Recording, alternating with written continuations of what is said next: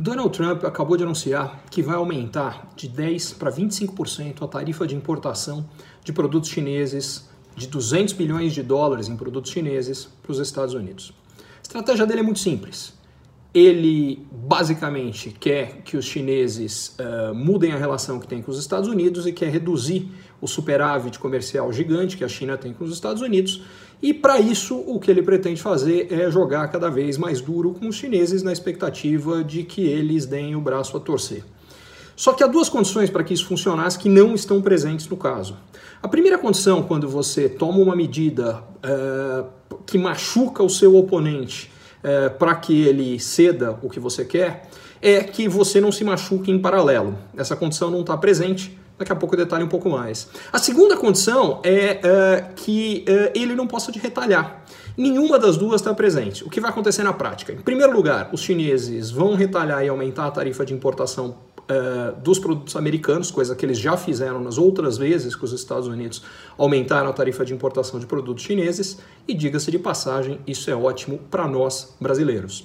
No ano passado, as exportações brasileiras para a China bateram recorde e houve mais de 8 bilhões de dólares desse crescimento se deveu exatamente às retaliações chinesas em respostas aos aumentos de tarifas de importação de produtos chineses.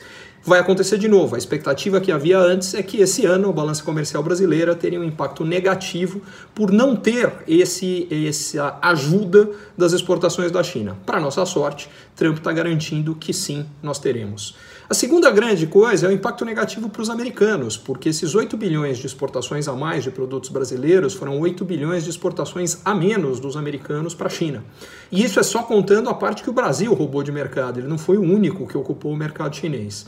O último ponto é que essa medida para nós é ainda mais benéfica nesse momento, porque eh, em função da gripe suína, que abateu uma parte muito significativa do que, eh, do que é o rebanho suíno chinês, que é, diga-se de passagem, ele é mais da metade uh, do rebanho suíno de todo o mundo, o que uh, nós temos é que a China não só deve importar mais uh, proteína vegetal do resto do mundo, e particularmente do Brasil, mas cada vez mais proteína animal e particularmente suínos. Tremenda oportunidade para o Brasil, que fica maior quando os chineses não vão querer fazer essa importação vinda dos Estados Unidos. Obrigado, Trump. Nós brasileiros agradecemos. Curtiu esse conteúdo? Assine para receber quando cada um dos próximos for publicado. E se de repente você achar que algum colega, amigo ou alguém da sua família pode gostar também, lembre de compartilhar. Até a próxima!